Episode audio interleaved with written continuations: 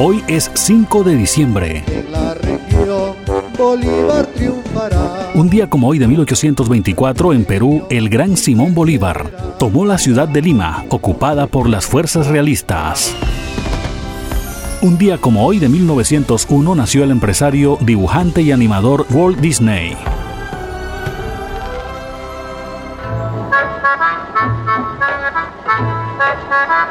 Un día como hoy de 1919 se funda en Colombia Avianca, la primera aerolínea de América.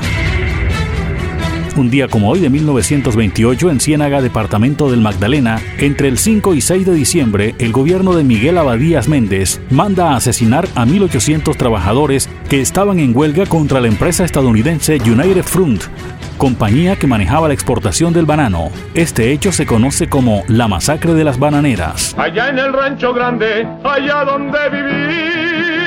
Un día como hoy de 1953 murió en Estados Unidos Jorge Alberto Negrete Moreno, conocido artísticamente como Jorge Negrete, uno de los cantantes más famosos que ha tenido México. Había nacido el 30 de noviembre de 1911. En 1953 se crea en Colombia el Día del Fisioterapeuta, al graduarse 20 profesionales en la materia en la Facultad de Bogotá. Hoy es el Día Internacional de los Voluntarios. Día Internacional de la Lucha contra el Cáncer Bucal. Hoy es el Día Mundial del Suelo. Pasaron las efemérides con el apoyo documental de Antonio Cervantes Mesa. Les habló Elvis Payares Matute.